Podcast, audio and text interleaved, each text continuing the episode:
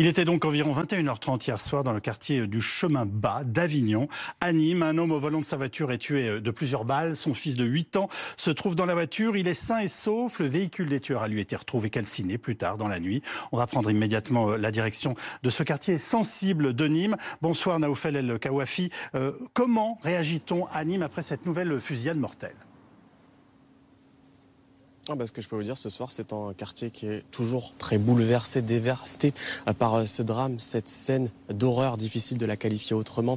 Vous le disiez, un homme euh, de 39 ans tué par balle à trois reprises et tout cela devant les yeux de son fils de 8 ans qui lui, fort heureusement, est sain et sauf. Quatre personnes, trois personnes ont été interpellées du côté de Marseille une personne est en fuite. La question maintenant, c'est de savoir eh bien, s'il s'agissait d'un règlement de compte, parce que vous savez, on est dans, ce quartier ici sensible du côté de, Nîmes, un quartier qui est connu pour son extrême pauvreté, qui est connu surtout pour son fléau du trafic de stupéfiants. Et c'est vrai qu'en discutant depuis tout à l'heure avec ses habitants, ils nous ont expliqué à la fois leur émotion, leur choc, mais à la fois qu'ils n'étaient pas surpris parce que malheureusement, ces dernières semaines, ces derniers mois, ce genre de drame, de situation se répète. Le trafic de stupéfiants ici est devenu un, fléau, un sentiment d'insécurité aussi qui grandit de, plus en plus. Des personnes qui nous ont expliqué craindre à la fois pour euh, leur vie, la, celle de, leurs proches. Beaucoup eh bien, souhaitent tout simplement déménager. C'est le cas notamment d'une femme. Ça fait 40 ans qu'elle habite ici. Elle a vu son quartier complètement changé de visage, dévasté, étouffé euh, par le trafic de, stupéfiants. Elle a fait les démarches pour euh, espérer déménager. Écoutez-la. Je cherche à partir d'ici. J'ai fait tout le possible pour partir d'ici. C'est-à-dire vous recherchez un, appartement ailleurs, toujours à Nîmes ou En dehors de Nîmes, si possible, ou dans le centre de Nîmes. Depuis quand vous avez pris cette décision? Ça fait maintenant un an et demi. On n'est pas en sécurité dans les quartiers comme ça. Vous, vous, voulez faire une course à acheter un pain, vous, vous tirez une balle dans la tête. N'importe qui peut la prendre, la balle. N'importe qui. Voilà, j'ai dit, moi, aux parents, gardez vos enfants chez vous. Euh, à partir de 17h, l'école, ils sortent de l'école, il faut les rentrer à la maison, il ne faut pas les laisser dehors. Impossible de laisser un enfant dehors, parce qu'on a peur. Vous l'avez entendu, l'inquiétude, le ras-le-bol de ces habitants qui en ont marre de ce trafic de, stupéfiants, de ce fléau, qui espèrent des politiques pour enrayer ce fléau, justement.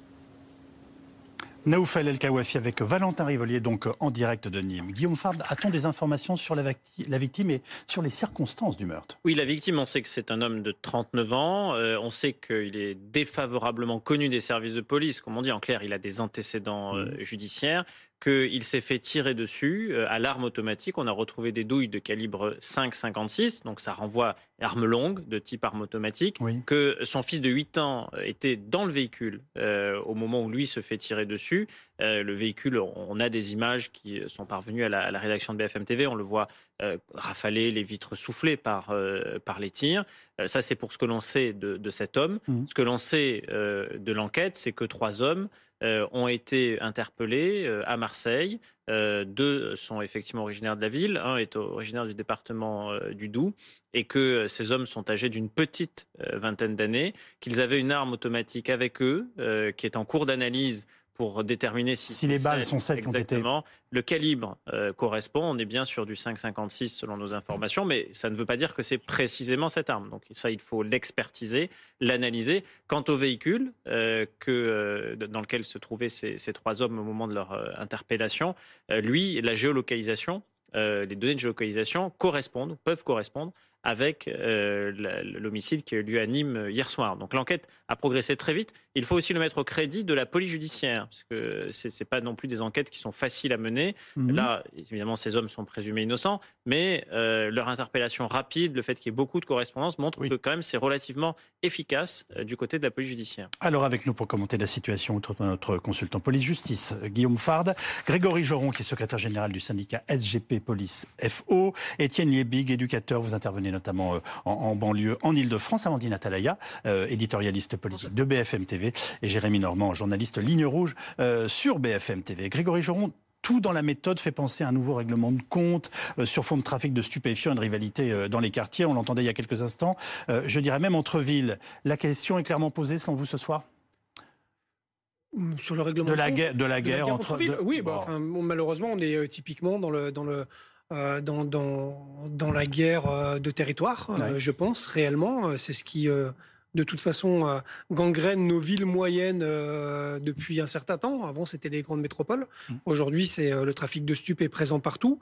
Et, et forcément, comme, comme, comme les terrains de jeu ne sont pas sont assez, assez souvent réduits, eh ben, les trafiquants essayent d'aller chercher ailleurs des points de deal qui leur apportent de l'argent. Là, on est simplement dans de l'économie, dans de la recherche d'agrandissement de zones de chalandise et de clientèle.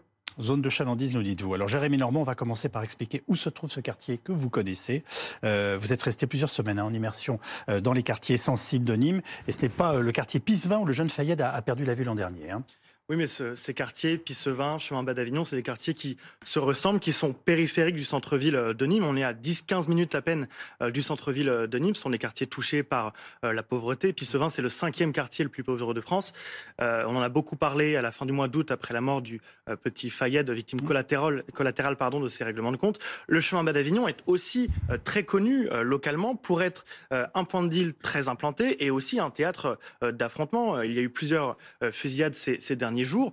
Euh, nous, lorsqu'on était sur place, on voyait bien que la présence policière, les renforts policiers annoncés par le ministre de l'Intérieur sur le quartier de Pisevin rendaient plus difficile l'activité euh, de la vente de drogue sur ce quartier de Pisevin. Et donc l'activité euh, de vente se, se, reportait tout naturellement vers les quartiers du chemin bas d'Avignon notamment ce que vous nous dites, c'est qu'en fait, le trafic a des lieux qui bougent tout le temps et qui, en tout cas, ça ne s'arrête jamais. C'est ce que je comprends. Non, parce qu'un point de deal, c'est quoi? C'est une table en plastique, deux chaises, mm. un vendeur avec une sacoche et un vendeur un peu plus loin. Donc, c'est extrêmement facile pour un point de deal de se déplacer euh, de quelques mètres ou de quelques kilomètres, euh, le cas échéant, quand les policiers euh, sont présents sur site. Ils sont présents, nous les avons observés, nous les avons accompagnés. On, le voit sur ces images.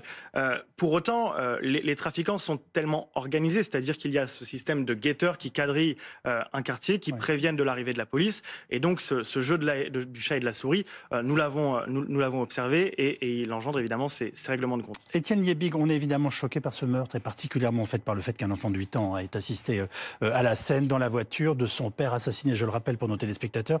Est-ce que vous avez déjà dû gérer des enfants qui sont confrontés à des meurtres? Euh, ou qui ont assisté à des meurtres J'ai eu à gérer, pas des enfants confrontés à des meurtres, mais j'ai eu à gérer, dans, bizarrement dans le 93, j'ai pas eu ça, mais j'ai eu à gérer des, des jeunes euh, qui se déscolarisaient assez jeunes pour, euh, pour prendre, du, prendre du fric pour, faire le, pour faire la surveillance. Et même des fois des jeunes qui n'étaient pas du quartier, mais qui venaient d'un autre quartier. Et c'est un des c'est vraiment un des enjeux essentiels. C'est-à-dire si, si d'ailleurs les, les, les, dealers le savent bien qu'il y a une limite c'est si on débauche des mômes de l'école pour, pour, pour, faire ça, on passe, on passe un stade, c'est-à-dire on, est, on, on, devient vraiment euh, un, un, mauvais objet au sein du quartier, parce que immédiatement c'est repéré au sein du quartier. Et on dit, euh, qu'est-ce que tu as fait là? Tu as été plus loin que ce qui est un petit peu, euh, entre guillemets, admis. Mais, mais je voudrais revenir sur quelque chose. Moi j'ai l'impression qu'on est en train de s'installer, d'installer quelque chose qui ressemble énormément à, à ce qu'on a connu de la prohibition, en quelque sorte, entre 1920 et 1933. C'est-à-dire que voilà un produit de consommation courante. Il y a 6 à 7 millions de personnes qui le consomment. Euh, c'est pas un produit qui tue ses consommateurs. C'est un produit qui est pas bon pour la santé, comme l'était l'alcool à l'époque. c'est un produit qui est mauvais pour la... Non, voilà. Comme l'était l'alcool à l'époque. L'alcool était interdit et immédiatement il s'est mis en place des systèmes pour fabriquer de l'alcool, pour euh, en vendre. Euh, ça a créé de la mafia, ça a créé du gangstérisme, ça a créé des services de police spécialisés là-dessus qui sont qui, qui, qui, ont, qui sont battus sur cette question-là. Il y a eu des morts dans tous les coins et ça a créé des mafia qui n'existaient pas avant. Et j'ai l'impression que là, on est dans quelque chose qui est, vous, l'avez dit vous-même, enfin, euh, le deal, euh, euh, c'est par téléphone, c'est par message. Quand on dit je suis plus là, je suis 500 mètres plus loin, voilà, c'est un système balisé. Par exemple, on sort du métro, on, est balisé jusqu'à. C'est pas les gens qui fument, c'est pas les gens du quartier, c'est des gens qui viennent d'ailleurs. Vous, êtes en train d'ouvrir une fois de plus le, débat sur la dépénalisation. Euh, il est tout à fait normal d'en parler, ou, la légalisation d'ailleurs dans un sens où dans ça marche. Euh, on en est très loin en ce qui concerne euh, l'esprit du gouvernement sur ces questions, Amandine Atalaya. Hein. Il n'existe même pas d'ailleurs. non, ça n'existe plus du tout aujourd'hui. L'idée de pouvoir légaliser le cannabis et les drogues, non, c'est pas du tout l'objet, parce que Emmanuel Macron est parti de plus en plus à droite et fait précisément, comme Gérald Darmanin, de la guerre contre la drogue et du fait de défaire autant de points de deal que possible un, marqueur de, son quinquennat. Le même Emmanuel Macron, on peut le rappeler au passage, qui pourtant était philosophiquement ouvert à cette idée quand il était entré en campagne en 2016-2017 de légaliser le cannabis. Il disait même à l'époque qu'il était hypocrite de ne pas en discuter parce que euh, on connaissait les, conséquences et la difficulté de la lutte contre la drogue. Et puis finalement, à l'épreuve du pouvoir et pour des raisons électorales, il a complètement changé d'avis et, et d'opinion sur ce sujet. Et aujourd'hui, vraiment, Emmanuel Macron est convaincu qu'il faut aller déranger dans ces quartiers et défaire les, les points de deal, plusieurs centaines chaque année. Donc la doctrine aujourd'hui, Guillaume Fard, c'est répression quoi qu'il arrive. Sur, sur, la drogue, c'est avancer sur deux jambes. Taper le consommateur, euh, taper euh, le, vendeur. Le consommateur, c'est l'amende forfaitaire délictuelle. Euh, c'est celle qui est annoncée il y a maintenant deux ans et demi, pour laquelle on a des soucis de recouvrement. Vous savez que seuls 30% de ces amendes forfaitaires oh, je suis surpris, oui. sont, sont, sont, effectivement, effectivement recouvrées parce qu'elles sont rarement réglées sur le fait. ça n'a aucun effet sur, moi sur les consommateurs. Une ben, en fait, c'était de leur dire que si on les prenait avec du produit sur eux, ils encouraient une amende d'une grosse centaine d'euros selon qu'ils payaient immédiatement ou que c'était majoré parce qu'ils payaient ultérieurement, et qu'on ne laissait pas passer ça sur, sur, un, plan, sur un plan judiciaire, parce qu'il n'y avait, y avait pas de poursuite. Là, on est, on est sur un plan moral, non plus que sur un plan judiciaire. C'était de dire, il n'y a pas d'impunité pour le consommateur, et Gérald Darmanin avait eu des mots d'ailleurs assez durs, disant, ceux qui consomment euh, sont responsables aussi des trafics, et il avait eu cette phrase un peu choc, la drogue c'est de la merde, etc., euh, je, je cite dans le texte. Jusque dans leur salon parisien. Hein. Il, avait, il avait dit ça. Ça, c'est pour le volet consommateur. Côté, côté vendeur, euh, c'était avec la création de l'OFAST qui est créé un petit peu avant hein, l'arrivée de Jardin Manin Place Beauvau. Le FAST est créé début 2020, lui arrive euh, à la fin du printemps 2020 Place Beauvau. Mais c'était de dire on va taper les gros trafiquants, on va se donner des moyens pour aller les chercher jusqu'à Dubaï. Ça a pu euh, effectivement arriver et donc de prendre en, en étau le trafic. Sauf que quand vous avez cette, ce volontarisme-là, mm. il faut le mettre au regard du fait qu'il y a une déferlante euh, de la drogue euh, en Europe et sur la France euh, singulièrement, que la consommation de cocaïne a été multipliée par 4 en 10 ans, que nous sommes un des premiers pays consommateurs. La consommation de cocaïne a été multipliée par 4 en 10 ans. Et moins cher. Oui, et, oui, et le marché, c'est 3 milliards et demi par an. Jérémy Normand. Entendons-nous bien, quand on parle de drogue, on ne parle plus exclusivement de résine de cannabis. À Nîmes, les, sont affichés sur les murs, à côté des écoles, les menus de, de la drogue. Et donc, il y a de la cocaïne, des drogues de synthèse. Et nous, les policiers qu'on accompagne au quotidien, ils se battent de plus en plus contre des réseaux qui vendent de la cocaïne et des drogues de synthèse. Donc euh, sur, sur, la, sur la question de la santé publique, il, mais ça c'est un problème effet, est, très présent. C'est un effet de la répression forte parce qu'il y a beaucoup de, on l'a vu et les, et les, spécialistes le dénoncent, c'est le fait que beaucoup de, alors aujourd'hui le cannabis s'adresse plus, s'adresse pas tellement à des jeunes, mais plus à des 20, 30 ans, et, et les jeunes se tournent plus vers des drogues qui sont, à mon avis, plus dangereuses sur le plan de la santé, euh, qui sont des drogues chimiques. Et notamment, il faut savoir que tous les jours, on fabrique des, drogues chimiques. À partir de la MDMA, euh, qui est une drogue chimique, on peut en fabriquer. Il y en a 100 aujourd'hui, ou peut-être 1000, on ne sait pas, qui sont fabriqués chaque jour dans les salles de bain et qui sont vendus. Pour qu'une drogue soit répertoriée comme étant une drogue, il faut qu'elle soit connue. Or, on en invente tous les jours. C'est des drogues chimiques. Et ces drogues chimiques, elles sont pas très chères, elles sont assez, elles sont très psychoactives et elles présentent des dangers pour, sur le plan cardiaque. Vous, voyez des gamins de quel âge qui commencent à, partir de quel âge qui prennent ce type de produit Ça n'existait pas ce phénomène aujourd'hui. À partir de 14-15 ans, 16 ans, 17 ans, il y a des petits Parisiens qui viennent chercher, euh, qui viennent chercher ces produits où on va les livrer directement dans les fêtes, dans les soirées, dans les écoles. On va dans les écoles de commerce, partout où il y a des fêtes. On a ubérisé ce genre de, de partout on va dormir pendant une nuit entière et danser. Euh, on prend ce genre de drogue. Et c'est devenu, c'était pas banalisé, c'est devenu totalement banalisé. Et c'est très ennuyeux sur le plan de la santé publique. Alors, il n'y a peut-être pas une addiction comme il y a des addictions pour l'alcool ou, le cannabis ou des choses comme ça. Ah, mais c'est quand même des drogues extrêmement dangereuses. Hein. Non, mais sur le, sur le plan de la facilité à se le procurer, dans le cas particulier de Nîmes, où il m'arrive de, me rendre assez régulièrement pour ah. des, sujets familiaux, euh, vous avez, j'ai fait un test, vous prenez l'application mobile Telegram, euh, qui est comme WhatsApp, comme Signal, vous géolocalisez et vous allez avoir dans un rayon de 10 km à la ronde des personnes qui vont vous proposer euh, sur des, réseaux qui sont des réseaux pas cryptés mais chiffrés, des, amphétamines, euh, de la cocaïne, euh, évidemment euh, du cannabis et toute une série de drogues de synthèse. Et c'est au, vu et au su sur, ces, sur ces applications-là. Donc vous pouvez soit vous faire livrer, soit Donc la police sait où ça se passe. Mais si elle souhaite le savoir, évidemment qu'elle le sait. Elle a également accès à Telegram. Et, et donc une fois que vous êtes sur ces canaux-là, soit vous demandez à être livré chez vous, euh, soit vous demandez de la vente à emporter, comme vous ferez euh, Leclerc Drive ou n'importe quelle autre chaîne d'hypermarché, où vous allez chercher. Moi, je me ferais quand même livrer à la porte à côté pour que. Vous pouvez vous approvisionner au point, au point de deal. Mais ce que je veux dire, c'est qu'il euh, il y a une facilité déconcertante à se procurer euh, des, produits, des produits stupéfiants, avec une évolution aussi des trafiquants dans, dans le monde numérique. Euh, ils se sont modernisés, ils se sont emparés de tous les outils numériques. Et donc, il y a de la drogue de, de façon très, très, très facile. On peut s'en procurer très aisément. Et, donc, par rapport à cela, la lutte contre les trafics est, difficile, puisqu'il euh, il y a beaucoup, beaucoup de produits qui circulent. Grégory Jean, vous voulez intervenir Oui, enfin, tout a été presque dit. On a une explosion en fait de, du trafic de cocaïne, parce qu'on a aussi un marché sud-américain et américain qui est complètement saturé, donc ils viennent aussi euh, jouer euh, en ah Europe. Ben, c'est ça aussi la réalité. C'est un peu comme Marseille et Nîmes, sauf que là, c'est à l'échelle internationale.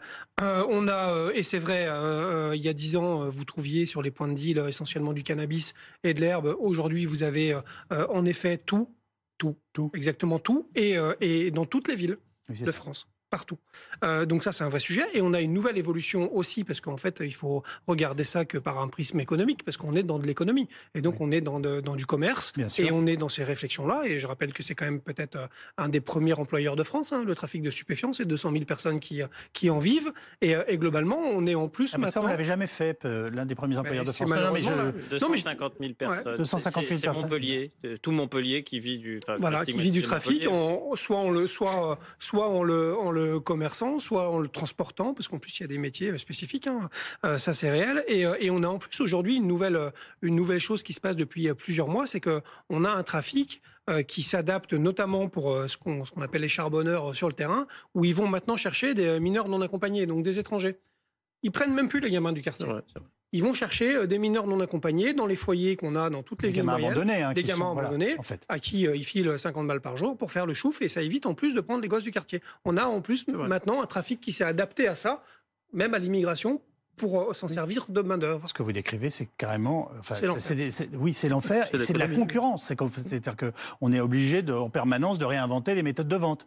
Ah, puis nous, on est surtout obligé d'inventer euh, les méthodes d'enquête, les méthodes. Parce que la réalité, Qu'est-ce qu'on fait quand on saisit, quand, on trouve bah, justement un môme euh, de, ah, un, mineur isolé Rien, on peut rien faire. C'est très compliqué. C'est, enfin, c'est le fléau absolu, les mineurs d'accompagnés, parce que parce qu'il y, y, a déjà le statut de mineur. Une fois qu'on a dit ça, on a bouclé pour, pour les policiers et les enquêteurs et la justice, c'est insoluble. Euh, notre réalité, c'est que euh, aujourd'hui, de toute façon, la police seule ne pourra pas venir à bout du trafic de stupéfiants. Ça serait une hérésie que de le croire et que de le dire d'ailleurs, et qu'on a besoin euh, finalement d'une politique globale de sécurité publique, d'accompagnement des quartiers pour éviter que c'est. Mais c'est pas ce que nous dit le ministre de l'Intérieur, ou en tout cas ce qu'il entend nous faire croire bah, lui, il dit forcément que la police euh, doit faire ce qu'elle doit faire, c'est-à-dire euh, euh, pilonner les points de deal, c'est fait, et avoir un, une deuxième action de fond, parce que quand les enquêteurs travaillent, quand on leur laisse le temps, au bout de 6 à 8 mois, ils arrivent à faire tomber des réseaux complets, c'est très long. Et en général, ça tombe assez fort, c'est-à-dire qu'on a des, des, saisies judiciaires, on, on, dépouille les gens de leur villa, de tout ce qu'ils ont pu avoir de manière illicite, et ça fonctionne, sauf que c'est très long. Euh, et, c'est coûteux en personnel. Et forcément, quand on voit la déferlante euh, bah euh, du trafic de stup, bah je crois que malheureusement, on est un peu débordé. on vient d'évoquer Fayette qui a été tué à, l'âge de 10 ans dans la voiture de son oncle l'été dernier, Amandine Atalaya. Le drame avait déclenché une très vive émotion et, l'avenue immédiate du ministre de l'Intérieur sur place. Hein. Oui, tout à fait, puisque hum, c'était très choquant pour les Français, comme l'ont été d'ailleurs après d'autres euh, tuerie, celle de Socaïnia, mmh. par exemple, mmh. qui a été tuée à, à Marseille alors qu'elle était chez elle, dans son appartement, elle aussi, euh, par un dans le cadre d'un trafic de drogue, une balle perdue. collatérale, voilà, comme, euh, comme le disent aujourd'hui les autorités. Et donc Gérald Darmanin était venu annoncer de nouveaux moyens. Il y avait eu la fameuse CRS 8 qui avait beaucoup occupé les, le, devant de la scène, euh, et puis euh, la confirmation d'un nouveau euh, commissariat aussi que souhaitait la ville de Nîmes.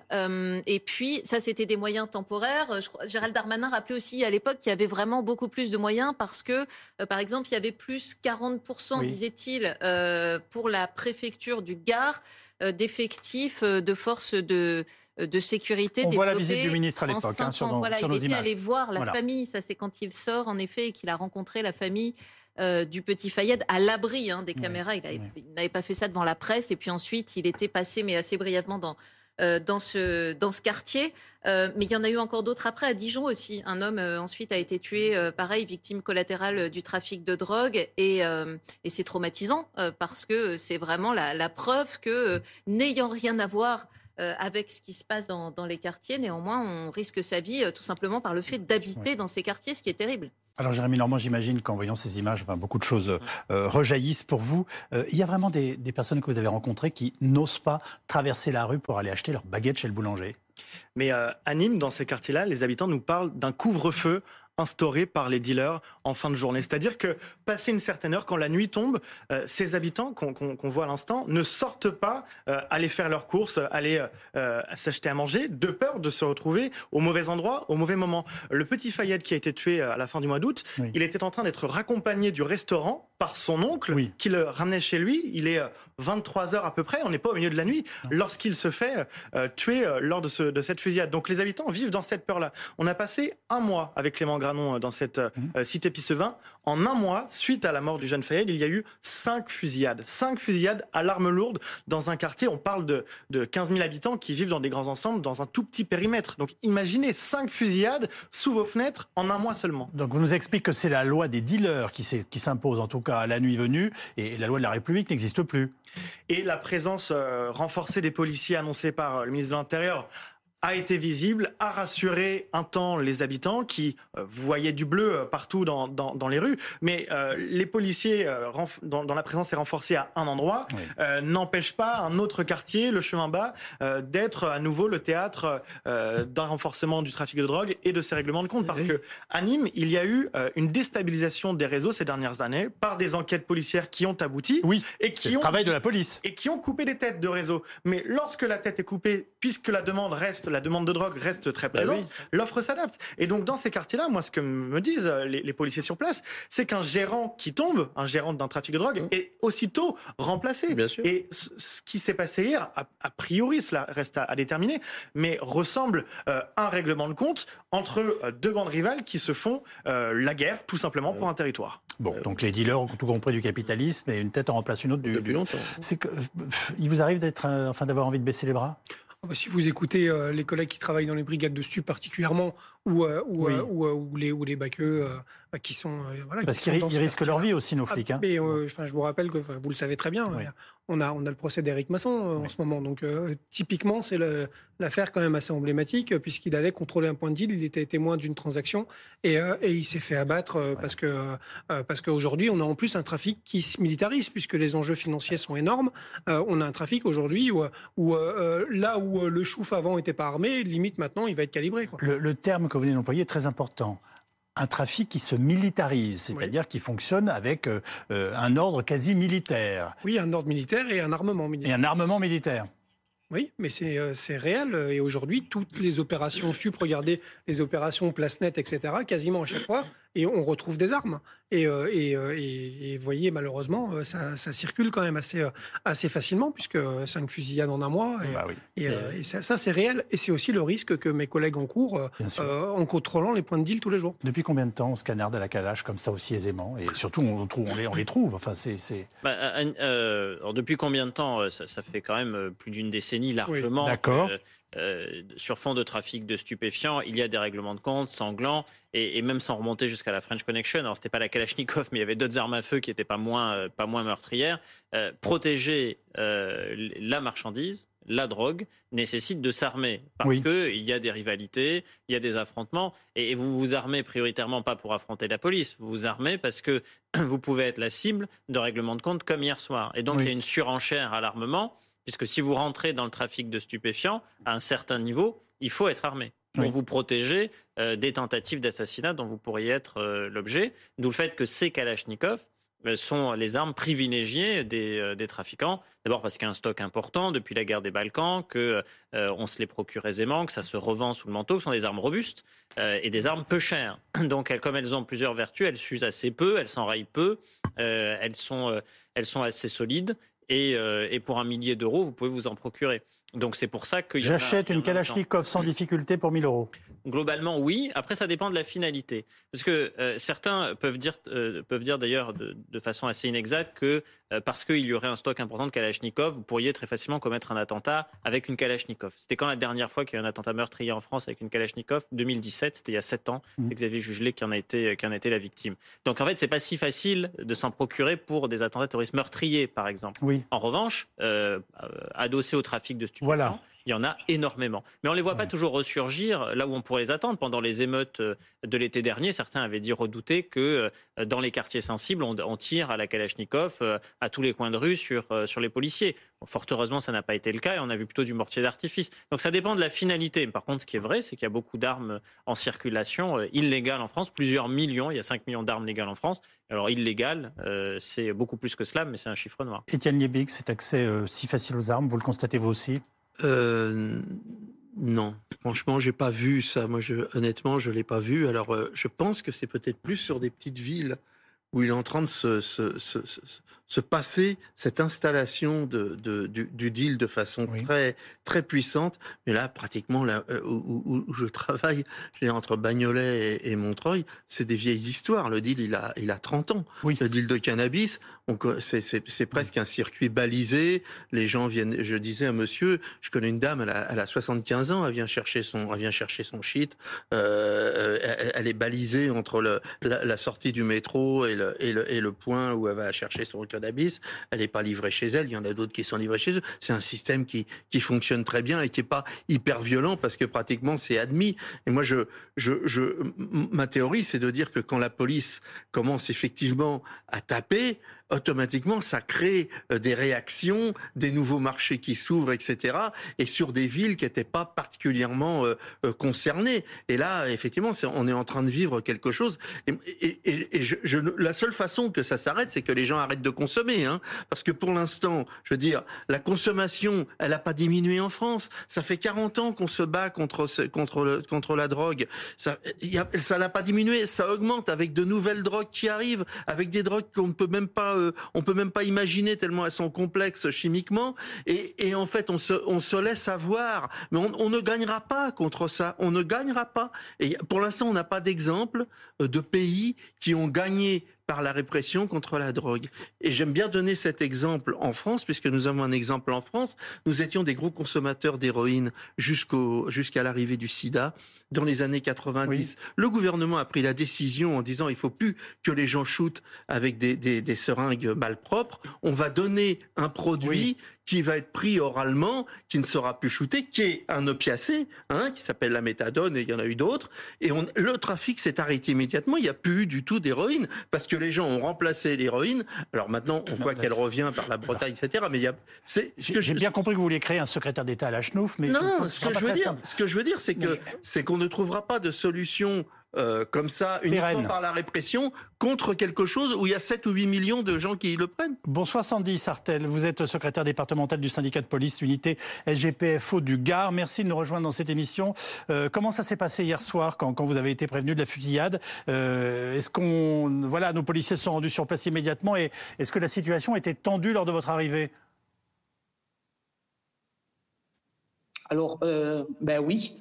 Euh, clairement, ben, euh, ça fait déjà quand même quelques semaines euh, ben, que nous avons déjà évité des drames. rien que sur le mois de février, ben, j'ai tous mes collègues de la voie publique sur les unités spécialisées qui ont interpellé plus de 12 personnes avec des armes lourdes, des cagoules, et qui ont sûrement évité des drames. malheureusement, hier soir, eh ben, c'était une fois de plus où on devait être ailleurs. Et ce qu'il y a eu, ben, c'est un drame et encore une personne de décédée euh, dans, notre, dans notre ville. Comment explique-t-on qu'on vienne de Marseille pour frapper des points de deal à Nîmes Alors, euh, comment on l'explique euh, Moi, je ne l'explique pas. Maintenant, on sait très bien, nos services le, le, le, savent, nous le savons, il y a la DZ Mafia qui essaye de prendre euh, tous les, points de deal et qui est en, train de, s'étaler sur toute la, la, zone sud et, ils arrivent sur la région Occitanie. Euh, malheureusement, euh, Nîmes est le centre névralgique de l'Hérault, l'APACA et l'Occitanie. on est au milieu de tout ça. On a malheureusement trois quartiers qui, sont connus pour le trafic de stupéfiants. Et ben, il y a beaucoup d'argent en jeu. Donc en fait, on en est là aujourd'hui.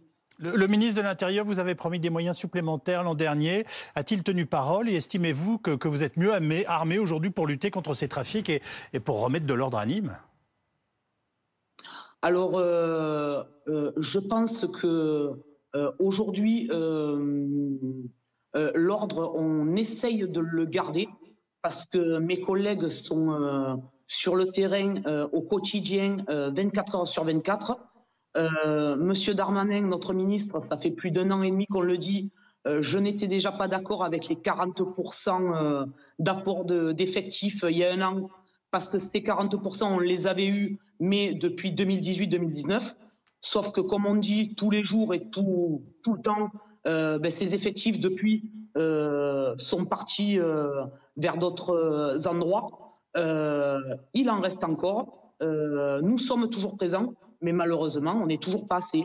Alors oui, on a eu les renforts de, des CRS, que ce soit la 8 ou d'autres, euh, sur les derniers mois de l'année 2023. Euh, ils sont revenus ponctuellement là, euh, il n'y a pas très longtemps, mais ce qu'on veut, ce sont des effectifs pérennes. Alors sur la voie publique, il nous en manque, mais il faut aussi penser à nos enquêteurs qui, eux, sont derrière ben, pour justement, dès qu'on interpelle du monde, pouvoir faire en sorte ben, que ces gens soient déférés et écroués. Et malheureusement, ben, en ce moment, euh, ils ont un peu la tête sous l'eau avec tout ce qui se passe. Merci beaucoup Sandy Sarté d'avoir pris euh, la parole en direct dans cette émission ce soir. Euh, Amandine Atalaya, Marseille et Nîmes sont devenus en fait les, deux symboles de la lutte contre les trafics mis en avant par le ministre de l'Intérieur. Il continue de superviser tout ça. Enfin, il est, on, sait qu'il est à la tâche, si je puis dire. Oui, bien sûr. Parce qu'il sera jugé sur son bilan. Hein. Euh, oui, complètement. Comme le président d'ailleurs. Et c'est très important pour Emmanuel Macron parce qu'il s'est engagé très fortement là-dessus. encore une fois. Alors malgré les moyens qui sont déployés et l'argent euh, déployé, parce qu'il y a, euh, on le répète, mais il y a euh, plus 15 milliards d'euros pour le budget du ministère de l'Intérieur pendant les cinq années qui viennent. Emmanuel Macron avait promis 10 000 policiers et gendarmes sur son dernier quinquennat. Donc il y a des moyens et de l'argent, mais il n'a pas le crédit d'avoir une réussite euh, dans les sondages et auprès des Français qui considèrent que la situation ne cesse de se dégrader parce que, comme on le disait, euh, les points de deal, de nombreux points de deal sont défaits et de nombreux points de deal, quoi qu'il en soit, se recréent.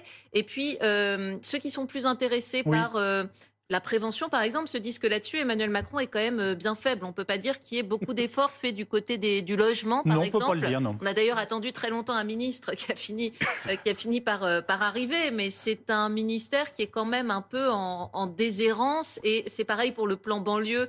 Euh, qui fut envisagé un temps avec notamment Jean-Louis Borloo qui finalement euh, est passé à la trappe. Et sur les transports, il s'agirait aussi parfois d'aller désenclaver euh, tous ces quartiers. Et beaucoup considèrent qu'il n'y a pas suffisamment d'efforts qui sont faits. Et le quartier Pisevin en est un assez bon exemple hein, d'un quartier construit dans les années 60 euh, qu'on a laissé s'enferrer, s'enclaver et qui est à, je crois, c'est quoi, 6 km du, centre 10 minutes en voiture du centre des arènes de Nîmes. Pour autant, paraît être un autre monde un peu, un peu coupé du, centre de Nîmes. Jérémy Normand. Tout à fait. Ce, quartier de Pisevin, donc c'est un quartier, on le voit, hein, de, grands ensembles, en, grande, en grande difficulté. Il y a un vaste plan de rénovation urbaine qui concerne ce quartier de Pisevin. Des millions d'euros ont ont, été investis, mais ce plan tarde à, apporter ses fruits. Euh, le point de deal le, plus important du quartier de Pisevin, il est au cœur de l'allée commerçante euh, du quartier, qui était euh, l'allée, nous on, allait retrouver des archives dans les années 70 quand le quartier est sorti de terre, c'était l'allée avec toutes les boutiques qui, et donc qui attirait les, les, gens qui venaient vivre dans ce quartier. Aujourd'hui, les commerces ont baissé le rideau. Pourquoi? Parce qu'ils sont invités à quitter le quartier, qui doit être à peu près démoli pour être reconstruit. Donc les commerçants sont partis, mais les vendeurs de drogue, eux, sont arrivés, ont pris leur place. Et aujourd'hui, la drogue se vend là où on vendait des chaussures il y a quelques décennies. Guillaume Fard, avant de se séparer, c'est déjà la piste d'un commando marseillais hein, qui avait été évoqué pour la mort du petit Fayed. Euh, où en est-on de l'enquête aujourd'hui? Euh, On en est qu'au euh, mois de novembre, il y a eu neuf mises en examen dans, dans cette affaire, dont, huit personnes majeures qui sont sous main de justice et un mineur qui est sous contrôle judiciaire. Effectivement originaire de Marseille, vous, vous mmh. l'avez dit.